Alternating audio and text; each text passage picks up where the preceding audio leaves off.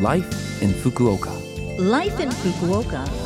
Life in Fukuoka. This program is brought to you by Fukuoka City. Good morning. I'm Colleen, and you are tuned into Love FM. Thank you for joining me today on Life in Fukuoka.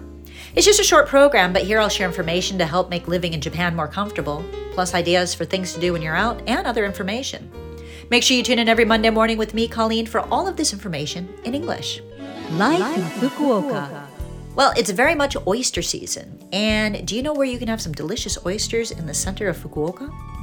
The answer to that is the Oyster Hut at Bayside, which is open until March 26 for a limited time at Bayside Hakata. It's the nearest port to Tenjin and Hakata and is a place where you can enjoy oysters while feeling the sea breeze. At the Oyster Hut, visitors can enjoy oysters, seafood, meat, and other ingredients grilled over charcoal in a barbecue style. The venue's outdoor facility, Bayside Canopy, is a spacious and well ventilated, but still warm from the warmth of a charcoal fire. Oysters are sold for 1,100 yen per basket. One popular menu item is gangan yaki, a fisherman's dish in which oysters and other seafood are stuffed into a can and steamed over an open fire just as they are. The texture is light and fluffy, and the taste is exquisite. It's something to enjoy and compare with the taste of the grilled oysters. I haven't actually been to an oyster hut in years, but a group of us used to go every winter. It's a fun experience, and even if you don't like oysters, there are a variety of other foods to grill up. It is one of those flavors that's unique to winter here, so why not enjoy a meal at one of these easily accessible oyster huts in Fukuoka City? You can check out the Bayside Place website if you want for more information. Life in Fukuoka. Well, now I have some important information from Fukuoka City to share. February is Lifestyle Related Disease Prevention Month, and these are diseases developed due to, as you may have guessed, our lifestyle.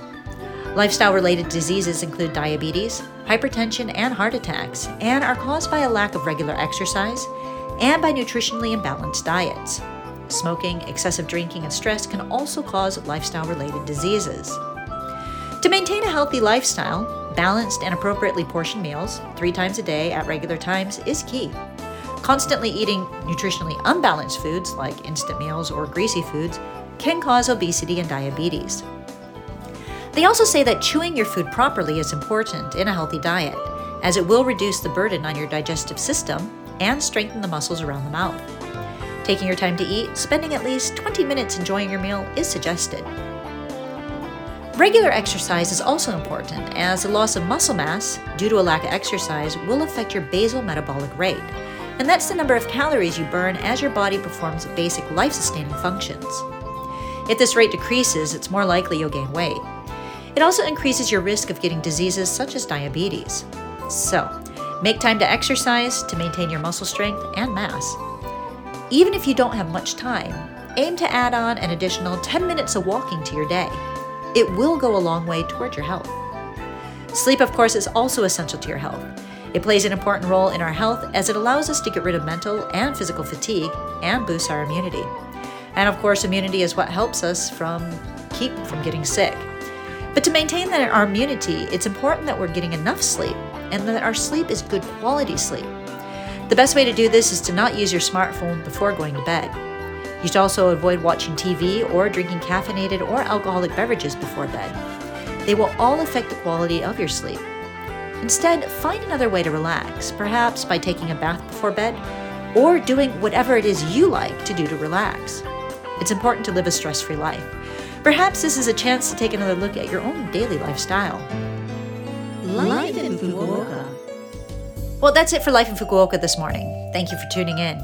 I hope the information is useful for you, and of course, you can listen to this program again as a podcast or see the contents of today's information on the blog if you visit Love FM's website and look up this program's page.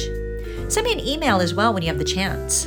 Let me know about any changes you think you might make to your lifestyle to get healthier this February. You can email me at 761 at lovefm.co.jp. Again, that email is 761 at lovefm.co.jp. Today I have Change by Blind Melon for you, something to remind you to take a look at your daily habits and see if you need to make a change. Have a great morning, and I'll speak to you again next week.